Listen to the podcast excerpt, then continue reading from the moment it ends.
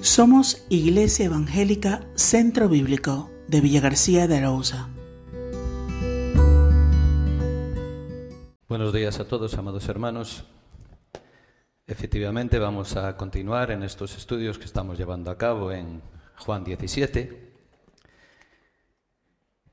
Os vais a aburrir un poco de mí, pero bueno, ahora descansaréis durante unas semanas, hasta mediados de agosto ya no volveré a ocupar este lugar. La razón es que, bueno, en los próximos domingos es posible que no pueda estar con vosotros y por eso pues he adelantado estas predicaciones y, y así después pues el trabajo ya queda hecho y hasta agosto, repito, no, no volveré a ocupar este lugar. En los mensajes previos de esta llamada oración sacerdotal del Señor Jesús, nos hemos centrado sobre todo en aspectos que tenían que ver con la unidad perfecta entre las tres personas de Dios, y en especial en la relación entre Dios Padre y Dios el Hijo, Jesucristo. Ahora vamos a entrar de lleno en el contenido de la oración intercesora que el Señor Jesús eleva al Padre por sus discípulos, en las peticiones que Cristo presenta a los suyos ante el trono de la gracia. Y lo primero que deseo tratar es responder a la pregunta, ¿por quiénes ora Jesús al Padre? Por eso entramos en el punto 4, que yo he titulado Los beneficiarios de la oración de Jesús. Vamos a empezar la lectura en el versículo 6, Juan 17, versículo 6. He manifestado tu nombre a los hombres que del mundo me diste. Tuyos eran y me los diste y han guardado tu palabra. Ahora han conocido que todas las cosas que me has dado proceden de ti porque las palabras que me diste les he dado. Y ellos las recibieron y han conocido verdaderamente que salí de ti y han creído que tú me enviaste. Yo ruego por ellos, no ruego por el mundo, sino por los que me diste, porque tuyos son, y todo lo mío es tuyo, y lo tuyo mío, y he sido glorificado en ellos. Y ya no estoy en el mundo, mas estos están en el mundo, y yo voy a ti. Padre Santo, a los que me has dado, guárdalos en tu nombre, para que sean uno, así como nosotros. Cuando estaba con ellos en el mundo, yo los guardaba en tu nombre, a los que me diste yo los guardé, y ninguno de ellos se perdió, sino el hijo de perdición, para que la escritura se cumpliese. Pero ahora voy a ti, y hablo esto en el mundo, para que tengan mi gozo cumplido en sí mismos. Yo les he dado tu palabra, y el mundo los aborreció, porque no son del mundo, como tampoco yo soy del mundo. No ruego que los quites del mundo, sino que los guardes del mal. No son del mundo, como tampoco yo soy del mundo. Hasta aquí la lectura. Así pues, los beneficiarios de la oración de Jesús. Hemos leído en el versículo 9, yo ruego por ellos. Y sabéis, ese yo es enfático y demuestra que Jesús se involucra personalmente en la vida de sus discípulos, se preocupa por ellos, ¿Por qué? Porque es un Salvador y Dios personal.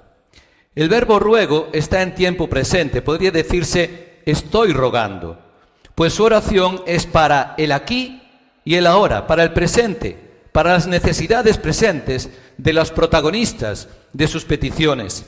Y además es una oración constante en su corazón. Pero ¿quiénes son esos sellos por los que el Señor ruega? En primer lugar, Jesús clarifica por quienes no ruega. Dice, no ruego por el mundo. Y hermanos, no es la misma referencia de Juan 3:16 que decía, de tal manera amó Dios al mundo. Es decir, de tal manera amó Dios a toda la humanidad. En este caso se refiere a esa parte de la humanidad que le rechaza, a aquellos que no han creído en Él ni han creído en sus palabras. Esta oración sacerdotal no es para ellos, no es para esa parte del mundo que rechaza al Señor Jesús. Entonces, ¿para quién es? Pues para sus apóstoles, allí presentes a su lado. Claro que sí, pero no solo para ellos, sino también para todos aquellos que el Señor describe en estos versículos que hemos leído, dirigiéndose a Dios Padre como los hombres que del mundo me diste. Versículos 6 y 9. Aquellos que han guardado o como traduce la nueva versión internacional, obedecido tu palabra, versículo 6. Los que han conocido, los que saben que todas las cosas que me has dado proceden de ti, versículo 7. Los que recibieron, es decir, los que aceptaron las palabras que me diste, y han conocido verdaderamente que salí de ti y han creído que tú me enviaste, versículo 8. Es decir, ruega por aquellos eh, de los cuales el mismo Cristo dice en el versículo 10 que ha sido glorificado en ellos. ¿Por qué? Porque se trata de quienes en definitiva, al igual que nosotros, le han, le hemos aceptado como Salvador y Señor de sus vidas. Ruega por los que han depositado en Él su fe y su confianza y le glorifican por ello. Son aquellos que han creído en Él como el Mesías, el ungido de Dios, enviado por Él como su Hijo hecho hombre, y que han aceptado su mensaje como el mensaje divino y lo han obedecido como vimos la semana pasada. El Señor Jesús ora por sus discípulos de aquel momento, de aquel tiempo, pero hermanos, también ora por sus discípulos futuros, por los que han de creer en Él después de su muerte, por los que han de creer en Él por la palabra de sus apóstoles y por la palabra de los que reciben la palabra de los apóstoles y siglo tras siglo han llegado hasta nosotros hoy en día, por lo cual nosotros también estamos incluidos como discípulos de Cristo en el tiempo presente dentro de aquellos por los que Él está orando. Versículo 20.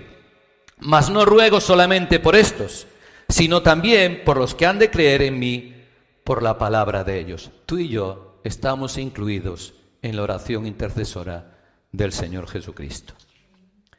Ahora bien, sabemos que Jesús sigue intercediendo desde el cielo y en el cielo por todos sus redimidos, por todos nosotros. Fijaos lo que dice Romanos 8:34. ¿Quién es el que condenará? Cristo es el que murió. Más aún, el que también resucitó, el que además está sentado a la diestra de Dios, el que también intercede por nosotros.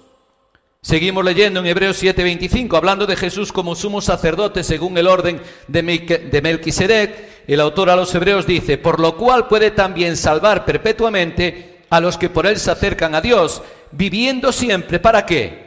Para interceder por ellos. Y en último lugar, Primera de Juan capítulo 2, versículo 1 dice, Hijitos míos, estas cosas os escribo para que no pequéis. Y si alguno hubiere pecado, abogado tenemos para con el Padre a Jesucristo el justo. Hermanos, la preocupación del Señor Jesús, su interés, su amor por nosotros, sus discípulos, no se limitó a los pocos años que él caminó en este mundo, como nos recordó nuestro pastor Eduardo, sino que perdura, perdura, hermanos, por la eternidad dejándonos un ejemplo a nosotros para que nos amemos siempre los unos a los otros, para que nos preocupemos siempre los unos por los otros y para que seamos perseverantes en nuestra recíproca oración intercesora. Yo tengo que interceder por vosotros delante de Dios y vosotros tenéis que interceder por mí también delante de Dios. Ahora yo me pregunto, ¿por qué ora Cristo por sus discípulos en este momento concreto? Bueno, pues yo creo que principalmente por dos motivos, según mi humilde opinión. Uno, porque el Señor Jesús, y ya lo he dicho, se identifica y se solidariza con ellos. Es decir, el Señor Jesús era empático al 100%.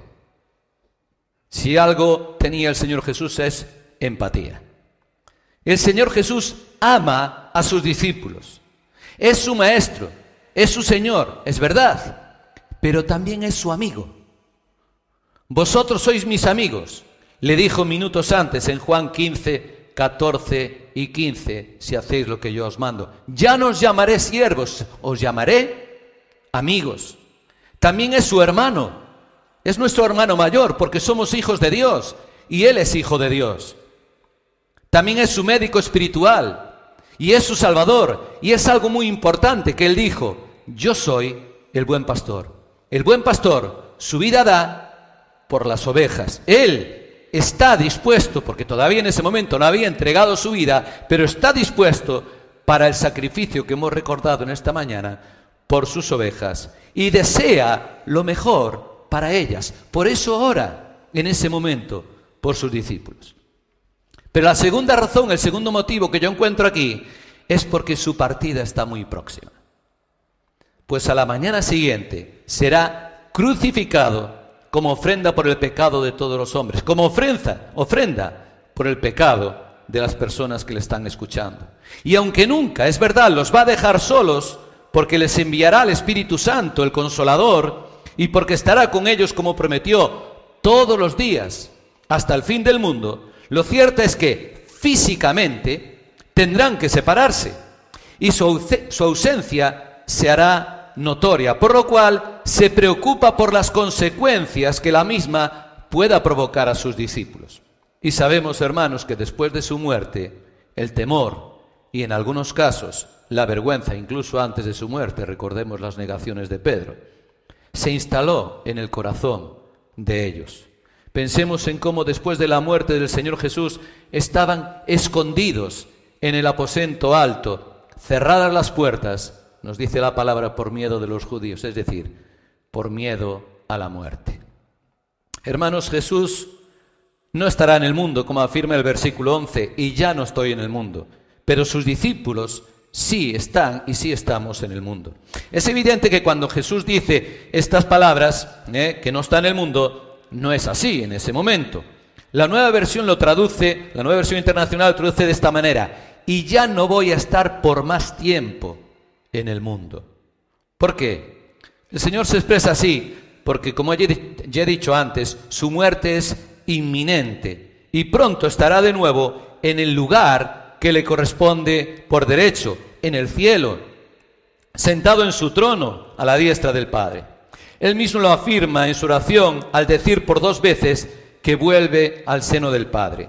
Dice el versículo 11, eh, y yo vuelvo a ti, ¿eh? y yo vuelvo a ti, pero ahora voy a ti, dice el versículo 13. Y es por ello que realiza esta oración intercesora por sus discípulos, que ya no contarán con su compañía física a su lado, que van a comenzar una nueva etapa en la cual será el Espíritu Santo quien les guíe y quien les fortalezca. Ahora bien, yo me planteo otra pregunta.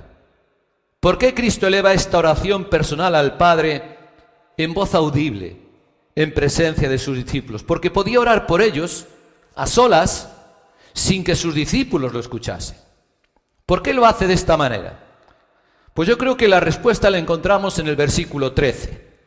Dice así, pero ahora voy a ti y hablo esto en el mundo para que tengan mi gozo cumplido en sí mismos. La nueva versión internacional traduce de esta manera, para que tengan mi alegría en plenitud. Es decir, que el Señor quiere que lo que habla en ese momento ante ellos, que las palabras de su oración les comuniquen su suprema alegría, que sirvan para darles gozo. El mismo gozo que él siente al saber que ha obedecido y que seguirá obedeciendo la voluntad de su Padre yendo a la cruz. Que su obra está cumplida, como dijo en la cruz, consumado es, ¿verdad? Su obra está cumplida. Y que vuelva al Padre que le envió que sirva para traer a su corazón una alegría plena, la que les debe dar el saber que su Maestro los pone en buenas manos, en las mejores manos, que son la de Dios su Padre, y que así no tengan temor, y la que también experimentarán cuando imiten su ejemplo en obediencia a Dios el Padre. ¿Quiere decir esto que el Señor Jesús no sufrió? Claro que sufrió. Acordémonos de Getsemaní, esa oración a solas en la cual pidió que Dios le fortaleciese porque eh, ante lo que le esperaba llegó a sudar sangre ante la angustia que tenía. ¿Verdad? Claro que como ser humano sufría, pero eso no le quitaba el gozo. En absoluto le quitaba el gozo. Y a nosotros tampoco nos debe quitar el gozo. Y nos debe dar esa alegría en plenitud, saber que el Señor nos pone en las mejores manos. Y sabiendo que obedeciendo al Señor, eso también nos llena de gozo. Sabéis, esta es la motivación que movió siempre a Cristo a la hora de enseñar, instruir y adoctrinar a sus discípulos. Fijaros lo que dice Juan 15, 11, dicho unos momentos antes. Estas cosas os he hablado para que mi gozo esté en vosotros y vuestro gozo sea cumplido. No hemos de olvidar, hermanos, que el Señor Jesús cumplió con gozo la misión que el Padre le había encomendado, que le encomendó, y que, como nos dice Hebreos 12:12, 12, por el gozo puesto delante de él, por el gozo puesto delante de él, sufrió la cruz. Pero también es la motivación del apóstol Juan al escribir lo que el Espíritu Santo le inspira. En su primera epístola, capítulo 1, versículo 4, leemos estas palabras. Estas cosas os escribimos para que vuestro gozo sea cumplido. Hermanos, el gozo que Cristo provee no es una alegría cualquiera, momentánea, temporal, sino que es una felicidad completa y eterna, un gozo que nada ni nadie nos puede quitar, porque es el gozo de la salvación. Y nadie os quitará vuestro gozo, dijo él minutos antes a sus discípulos. Vamos a leerlo. Juan 16, 22 dice, también vosotros ahora tenéis tristeza, porque se tenía que separar del Señor, pero os veré a ver y se gozará vuestro corazón, y nadie os quitará vuestro gozo. Hermanos, el gozo es, por decirlo así, algo que tendrá una manifestación lo más gloriosa posible cuando estemos en el cielo, cuando disfrutemos de la morada celestial que Cristo nos está preparando a cada uno de sus redimidos. El apóstol Pedro lo expresó de esta manera. ¿A quién amáis? refiriéndose a Jesucristo, sin haberle visto, en quien creyendo, aunque ahora no lo veáis, no lo veamos, os alegráis con gozo inefable, o como traduce la nueva versión internacional, indescriptible, porque es imposible describir el gozo que sentimos y que sentiremos en el cielo, y añade que además de inefable e indescriptible es un gozo glorioso. Este es el gozo que cada uno de nosotros creyentes podemos disfrutar y aún disfrutaremos en el cielo. Y yo me pregunto, a mí el primero, ¿eh? ¿Sentimos nosotros, siento yo, ese gozo sin igual? Porque el gozo es fruto del Espíritu, es una de las manifestaciones del fruto del Espíritu. Y por lo tanto, solo se puede manifestar en aquellos en los que mora el Espíritu de Dios, es decir, en nosotros los creyentes en Cristo. Ahora bien, este gozo no es algo que debamos disfrutar a solas, sino algo que hemos de mostrar y que hemos de transmitir a los demás, tanto a nuestros hermanos creyentes como a los no creyentes. Y debemos hacerlo en medio incluso de las pruebas más duras que el Señor pueda permitir en nuestra vida. Y algunos hermanos, por desgracia, están pasando por ese tipo de pruebas. De ahí que debamos obedecer en todo momento la exhortación que el apóstol Pablo nos dejó en Filipenses 4:4. Regocijaos en el Señor cuando? Siempre. No dice regocijaos en el Señor en los momentos buenos, en los momentos de felicidad, en los momentos de alegría, en los momentos de fiesta. No, no, dice siempre. Incluso en los momentos de tristeza, en los momentos de tribulación, de sufrimiento, de luto, como algunos hermanos están sufriendo. Y luego añade, otra vez digo, por si no os habéis enterado, otra vez digo, regocijaos. ¿Por qué?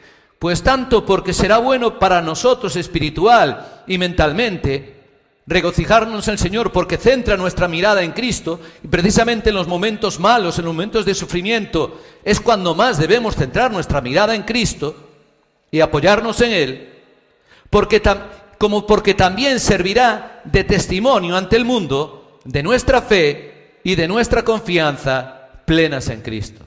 Por eso, hermanos, qué lástima que a veces no sepamos, yo el primero, transmitir ese gozo a los demás. Qué oportunidades perdidas a veces cuando en el sufrimiento y en el dolor no dejamos salir ese gozo a la superficie para que los demás vean en Cristo y a Cristo reflejado en nosotros. Porque hermanos queridos, no podemos hacer como aquellos que no tienen esperanza. No nos entristecemos como aquellos que no tienen esperanza, ¿verdad? ¿Por qué? Porque nosotros sí que tenemos esperanza. Y ante el dolor y sobre todo ante la muerte, esa esperanza nos debe hacer manifestar ese gozo que tenemos en Cristo y que nada ni nadie nos, nos quitará. Y hermanos, perdonadme por esta expresión, pero qué decepción a veces comprobar como no deseamos regocijarnos juntos en la presencia de Cristo. Y hablo por mí el primero. Cuando viene a mi mente en algún momento, algún día, algún domingo, en el cual me despierto y digo, Es que no me apetece desplazarme a Villa García e ir al culto. Qué pena que pueda sentirme así yo. Qué pena. No me quiero gozar con mis hermanos en Cristo. Qué pena. No estoy juzgando a nadie, me estoy poniendo a mí de ejemplo, el primero, en lo negativo, porque no debería sentir eso en mi corazón, sino todo lo contrario. Por muy cansado que esté, por mucho que me cueste levantarme y desplazarme, incluso esos días de invierno con tanta lluvia, con tanto viento, bueno, a veces la prudencia puede hacer que nos quedemos en casa porque dicen que es mejor andar en carretera, pero a veces piensas así, tener que ir ahora al culto, qué fastidio, qué pena que a veces me pase eso a mí, por mi mente y por mi corazón. Hermanos, Jesús quería y Jesús quiere que sus discípulos se gozasen y nos gocemos con su propio gozo. Así que hagámoslo, hermanos. Gocémonos con el gozo de Cristo. Por último, cabe preguntarse, claro está, en este punto en el cual vemos cuáles son, somos los beneficiarios de la oración intercesora de Cristo, qué es lo que el Señor pide a Dios, su Padre, por nosotros, para sus discípulos. ¿Qué aspectos le preocupan en cuanto al futuro de los suyos? Y son varias las peticiones, todas ellas muy importantes, y de esos ruegos, de esas peticiones, hablaremos a partir de este momento y hasta el final de la serie. Así que el punto 5 en el que entramos ahora es las peticiones de Jesús al Padre. El Señor Jesús intercede, como vimos, por sus discípulos ante el Padre y nos dice que el Padre es santo. A diferencia del mundo que es pecador, cruel, maligno, peligroso para sus discípulos, porque en él trabaja sin descanso quién? Satanás el príncipe de este mundo, como dice Juan 12:31, 14:30 o 16:11, donde podemos leer, eh, y de juicio, por cuanto el príncipe de este mundo ha sido ya juzgado. Se refiere a Satanás. Y le pide al Padre que los guarde en su nombre, o como traduce la nueva versión internacional, protégelos con el poder de tu nombre. Y sabéis, hermanos, el poder de Dios es absoluto y por lo tanto es más que suficiente para contrarrestar la influencia moral y espiritual negativa del mundo y de Satanás en los creyentes.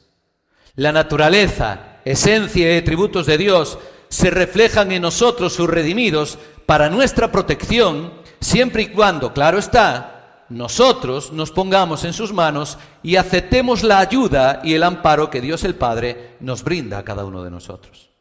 Y las peticiones que Jesús hace al Padre Santo por sus discípulos, por nosotros, por sus redimidos, son varias. Que los guarde del mal imperante en el mundo, que los guíe por medio de su verdad a una vida de santidad, que estén unidos en una perfecta unidad, como la que le une a él a su Padre, que lleven su palabra a otros que todavía no la han recibido, y que estén con él en el cielo y disfruten de su gloria. Así que vayamos pues desgranando cada una de estas peticiones, aunque para ello no voy a seguir, hermanos, el orden en el que aparecen en el pasaje. Y la primera de esas peticiones, que es la que vamos a ver hoy, es que los guardes del mal, que los guardes del mal. Versículo 11, ya lo hemos nombrado, Padre Santo, los que me has dado, guárdalos en tu nombre. Versículo 15, no ruego que los quites del mundo, sino que los guardes del mal no son del mundo, como tampoco yo soy del mundo. Que los guardes, que nos guarde del mal. Mientras Jesucristo estaba en el mundo, Él mismo se encargó de cuidar, de proteger y de guardar a los suyos. Así lo afirma el versículo 12, que dice, cuando estaba con ellos en el mundo, yo los guardaba en tu nombre, a los que me diste yo los guardé. Como el buen pastor que era y que es, Él protegió y guardó a las ovejas de su rebaño, de su redil, guardó a sus discípulos. Y los guardó muy bien, como no podía ser de otra manera. Y por ello nos dice que ninguno de ellos se perdió en sentido espiritual, sino el hijo de perdición, es decir, Judas Iscariote, que le traicionó.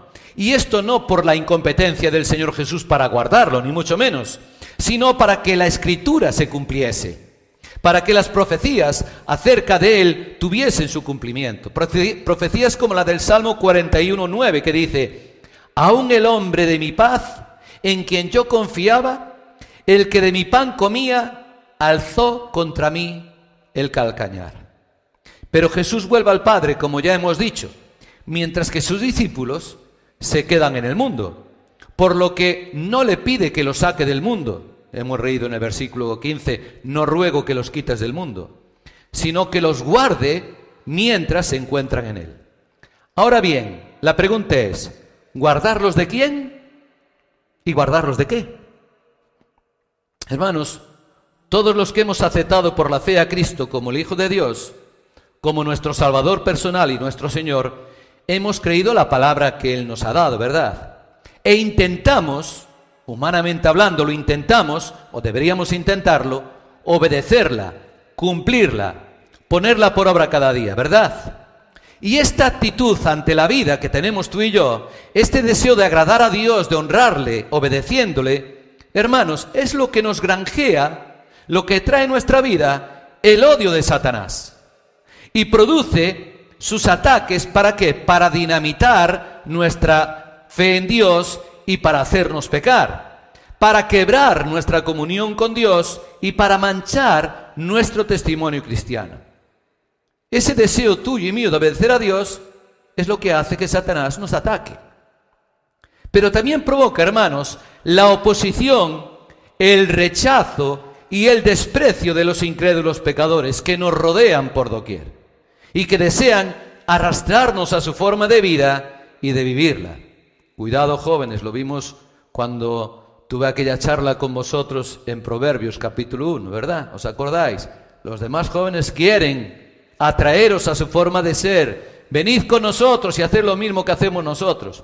Cuidado, y cuidado adultos también, porque los adultos hacen lo mismo con nosotros. ¿Verdad? Por eso el Señor Jesús dice de sus discípulos que el mundo los aborreció, versículo 14. Y esto es algo, hermanos, que ya les había dicho también esa misma noche, advirtiéndoles que tal cosa no debería extrañarles. En el capítulo 15, versículo 18, leemos allí lo siguiente. Si el mundo os aborrece, sabed que a mí me ha aborrecido antes que a vosotros. Si fuerais del mundo, el mundo amaría lo suyo. Pero porque no sois del mundo, antes yo os he elegido el mundo, por eso el mundo os aborrece. Acordaos de la palabra que yo os he dicho, el siervo no es mayor que su Señor. Si a mí me han perseguido, también a vosotros os perseguirán. Si han guardado mi palabra, también guardarán la vuestra. Mas todo esto os harán por causa de mi nombre, porque no conocen al que me ha enviado. Hermanos, a nosotros tampoco debe extrañarnos que Satanás y los pecadores nos aborrezcan y que nos desprecien. El apóstol Juan, insistió en ello en 1 Juan 3.1 cuando dijo, hermanos míos, no os extrañéis si el mundo os aborrece. Y el apóstol, Pablo corroboró estas palabras en su primera epístola, capítulo 4, versículos 12 al 14, que ya podréis leer vosotros en casa. Los creyentes no somos del mundo, como tampoco lo era el Señor, tal como él afirma en los versículos 14 e insiste en el versículo 16. Pero estamos y vivimos en el mundo. Los creyentes somos ciudadanos del cielo. Vuestra ciudadanía está en los cielos, ¿verdad? dice la palabra. Los cielos son nuestra verdadera patria, a dónde pertenecemos. Y por ello en este mundo se puede decir que estamos de paso por él, porque en él somos extranjeros y peregrinos que vamos camino de nuestra, entre comillas, tierra prometida, que es el cielo. Y hermanos, como extranjeros en este suelo, que vivimos de una manera diferente a los demás, es lógico que los que son de este mundo ¿eh? y viven de acuerdo a su corriente, nos aborrezcan e incluso que nos persigan, como lo hicieron con Cristo y lo siguen haciendo. Y ¿cómo que siguen persiguiendo a Cristo? Si Cristo está en el cielo. Cuando Saulo de Tarso iba camino de Damasco para apresar a los creyentes judíos, y el Señor se le apareció, le dijo, Saulo, Saulo, ¿por qué me persigues? ¿Cómo que por qué me persigues? Si el Señor ya estaba ascendido a los cielos. La empatía del Señor de las que hablas antes. El Señor, en cuanto persiguen a uno de los suyos, es como si le persiguieran a él mismo. Por eso dijo, ¿por qué me persigues? Así que cuando te persiguen a ti, me persiguen a mí, es como si persiguieran al Señor Jesús. Y hay muchas formas de perseguir. Perseguir no es solamente que te encarcelen, que te flagelen o que te maten. Lo estamos viendo en nuestra sociedad y, nuestro pastor Eduardo insiste mucho en los vídeos que está haciendo en Apocalipsis, cómo también persiguen nuestra fe, cómo eh, ese valor, entre comillas, que es bueno, en principio la tolerancia, lleva a esta sociedad a tolerar todo lo malo, pero no a tolerarnos a nosotros, no a tolerar la fe cristiana, porque en muchos casos va contra aquello malo que ellos toleran. Y entonces son tolerantes con el pecado y con los pecadores e intolerantes con nosotros, que pretendemos y deseamos seguir a Cristo, ¿verdad? Por eso el Señor, que sabe lo que significa que lo persigan en carne propia y por experiencia propia, no pide a Dios que quita a sus discípulos del mundo, en el cual tenemos una misión que cumplir. Aquí no estamos para estar de brazos cruzados y perder el tiempo. Aquí estamos para dar a conocer a Cristo. Aquí estamos para anunciar su evangelio de la salvación, para honrar y glorificar a Dios con nuestra vida. Por eso el Señor le pide que los guarde, que nos guarde del mal.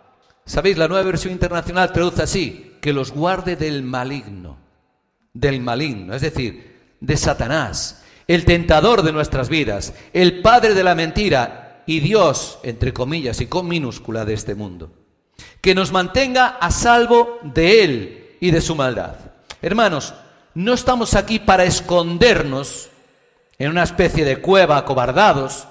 No estamos aquí para temer al enemigo de nuestras almas y vivir separados de los demás como ermitaños. ¿Por qué?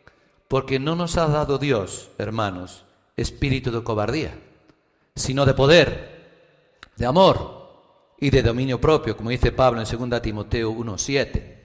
Y Santiago en su primera epístola 4.7 dice, someteos a Dios y resistid al diablo y huirá de vosotros. Por eso estamos aquí para ser luz y sal, como dije la semana pasada, para el mundo, para honrar y glorificar a Dios con ello y con nuestras buenas obras. Sabéis, ya el Señor Jesús les había dicho a sus apóstoles inmediatamente antes de elevar esta oración lo siguiente, en el mundo tendréis aflicción. En el mundo, hermanos, tendremos aflicción. Y esa es una realidad que todos los creyentes debemos asumir. Hermanos, tenemos las aflicciones propias de nuestra condición humana, pero también aquellas producidas en nuestra vida por el hecho de ser cristianos, que han sido muchas para miles de creyentes durante toda la historia de la Iglesia, en especial en los primeros tiempos de la misma, ¿verdad? ¿Os acordáis de aquellas persecuciones terribles en tiempos de Nerón, de Calígula, Domiciano y, y otros muchos, ¿verdad? Pero hoy todavía, ¿sabéis? Millones de creyentes sufren aflicción en muchas naciones hostiles al cristianismo. Las naciones musulmanas, sobre todo en aquellas que se rigen por la Sharia, por la ley islámica, odian y persiguen a todos los cristianos. Y el proselitismo, intentar llevar a Cristo a algún musulmán, está penado con la cárcel y en muchos casos también con la muerte. Sin embargo, a nosotros los cristianos nos consuelan las palabras de Cristo que nos aseguran dos cosas muy importantes. Una la encontramos en Mateo 5, 11 y 12, que dice, perdón, bienaventurados sois cuando por mi causa os vituperen y os persigan, y digan toda clase de mal contra vosotros, mintiendo. Gozaos y alegraos, otra vez el gozo, ¿eh? Gozaos y alegraos, porque vuestro galardón, vuestra recompensa es grande en los cielos. Y la otra la hallamos en Juan 16:33, que ya he mencionado, que comienza diciendo que el Señor habló a sus discípulos para que en él tuviesen paz. Luego añadió, en el mundo tendréis aflicción, pero termina diciendo, pero confiad, yo he vencido al mundo. Ahí al principio de la reunión había un texto que decía que para los que confiamos en Dios, ¿qué nos puede hacer el hombre? ¿Qué nos puede hacer el hombre? A aquellos que confiamos en Dios. Pues si la palabra de Dios, hermano, nos asegura que somos dichosos aún en medio de la persecución y de la prueba por ser cristianos, y además, hermanos, que Cristo ha vencido el mundo, yo me pregunto, ¿qué podemos temer?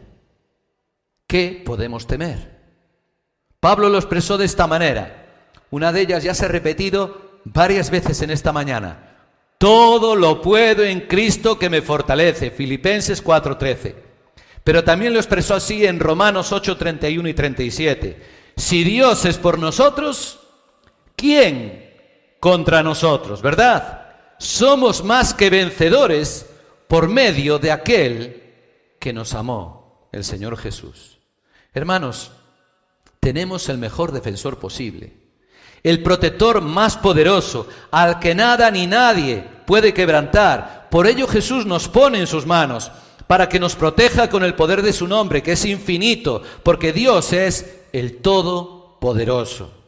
Pero hermanos, no hablo solo en términos humanos, físicos, temporales, que son quizá los menos importantes, porque hermanos, algunos de nosotros, o algunos de vosotros, hemos o habéis pasado por pruebas duras. Hay cristianos que sufren terremotos, inundaciones, que pierden sus casas, que pierden sus trabajos, que pierden incluso sus vidas. Es verdad, pero es que la protección más importante que el Señor nos da es la espiritual. Esa es la más importante. Por eso esa protección está más centrada en los términos espirituales que en los materiales o temporales. ¿Por qué? Porque hermanos, no tenemos lucha contra sangre o carne, sino contra principados, contra potestades, contra los gobernadores de las tinieblas de este siglo, contra huestes espirituales de maldad en las regiones celestes, como dice Efesios 6:12. Y para luchar contra estas huestes espirituales de maldad, Dios nos ofrece toda su armadura. ¿Para qué? Para que podamos resistir en el día malo. Hermanos queridos, tenemos al Espíritu Santo de Dios que mora en nosotros. Tenemos su palabra llamada la espada del Espíritu. También la oración y a nuestros hermanos nos tenemos los unos a los otros. Y tenemos también nuestra propia fe y la promesa de Dios de que no nos dejará ser tentados más allá de lo que podamos resistir. Hermanos, contamos con recursos que Dios, en respuesta a la petición de su Hijo de que nos guarde del mal, pone a nuestro alcance para guardarnos de ese mal y del maligno. Usémoslos. Yo el primero, apropiémonos de ellos. Señor, eh, hermanos, seamos conscientes de nuestra propia debilidad y confiemos en Dios, como ya he dicho. ¿Por qué? Porque su poder se perfecciona en nuestra debilidad. Porque cuando somos débiles, entonces somos fuertes en Dios y por Dios. En Cristo y por Cristo, como dice 2 Corintios 12:10. Hermanos, nosotros, tú y yo somos de Dios, y mayor es el que está en nosotros que el que está en el mundo, parafraseando 1 de Juan 4:4. Pero hermanos, y esto lo tengo que decir porque es verdad, por desgracia, a veces yo el primero de nuevo no echamos mano de esos recursos. Nos separamos de Dios, a veces sin darnos cuenta, poquito a poco, poquito a poco nos vamos separando, nos vamos deslizando. Y no nos dejamos gobernar por su espíritu. Y caemos en el error espiritual de creer que somos suficientes, autosuficientes, para vencer la tentación por nosotros mismos sin la ayuda de Dios. Y es ahí cuando caemos con estrépito. La soberbia siempre precede a la caída. Siempre, hermanos queridos.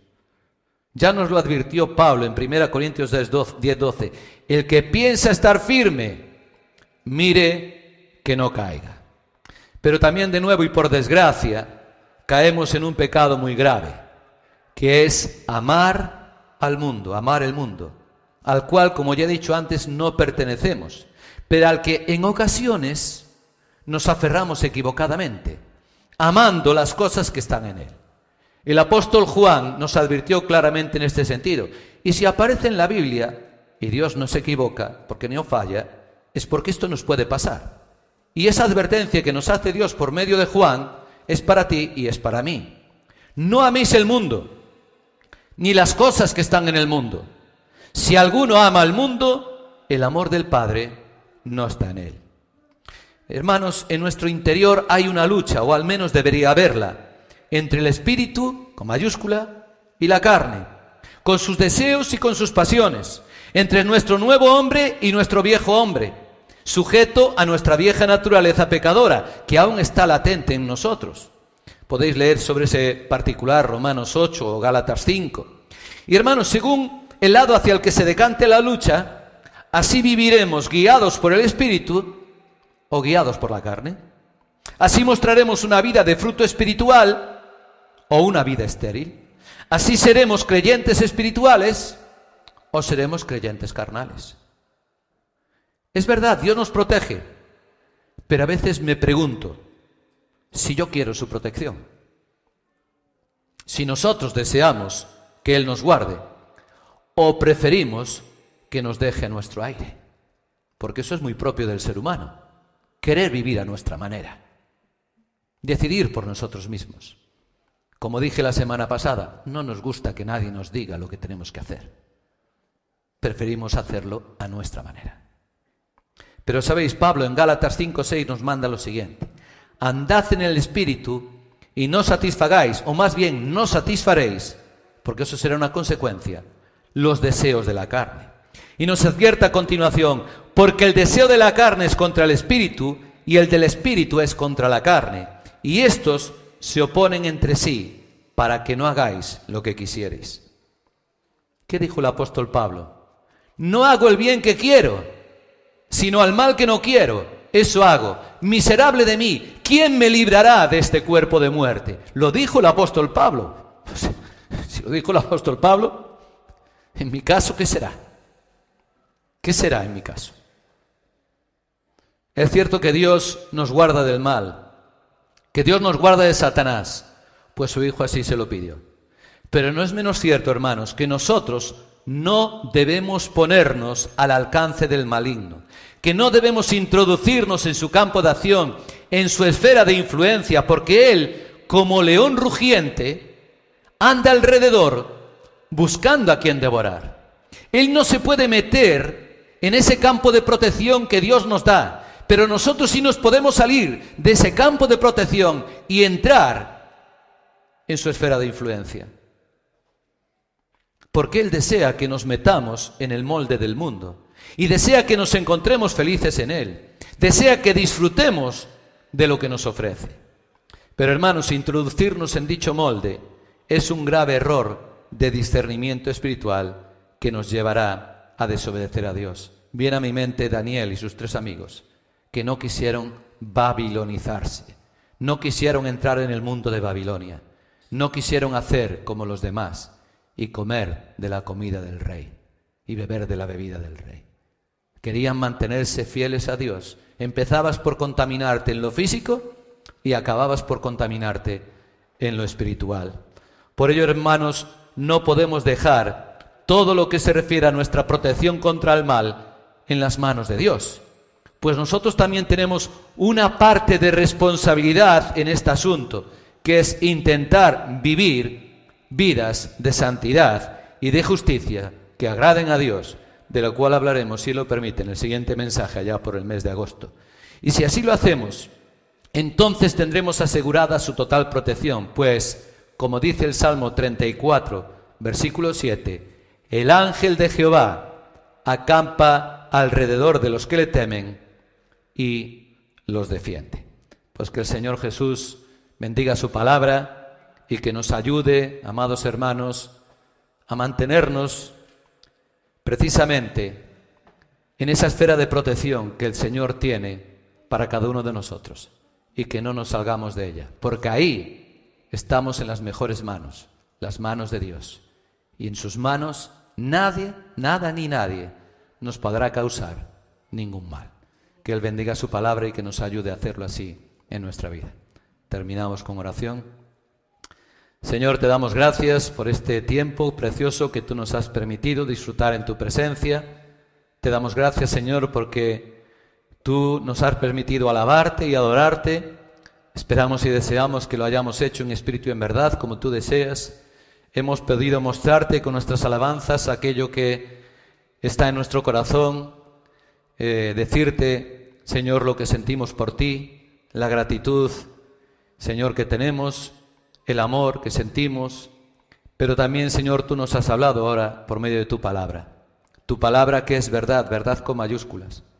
Tu palabra que nos alienta, que nos consuela, que nos da paz, que nos trae gozo incluso en los momentos de prueba, en los momentos de tribulación, en los momentos de, dolor, en los momentos del luto.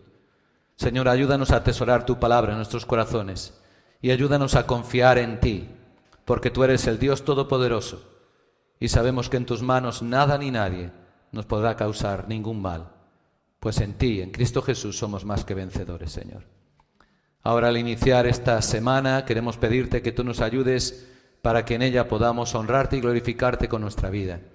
Y para que, Señor, en tu voluntad tú nos vuelvas a traer, algunos eh, pudiendo, el próximo domingo para poder estar de nuevo juntos, o el próximo viernes para poder orar juntos, Señor.